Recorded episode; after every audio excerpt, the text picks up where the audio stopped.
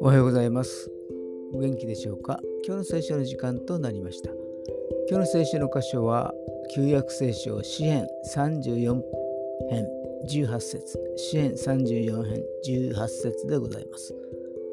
お読みいたします。主は心の打ち砕かれた者の近くにおられ、霊の砕かれた者を救われる。アーメン神様を信じたからといって苦難や病気がやってこないわけではありません。でもその時の心の持ちようが違ってくるのです。苦難や病気を呪い、神様を呪うのか、はたまた粉々に打ち砕かれた空っぽになった自分を神様の前にさらけ出すのかによって苦痛のままに終わるのか平安の中で過ごすのかそのありようが決まるのです今日も死の平安の中で過ごせますように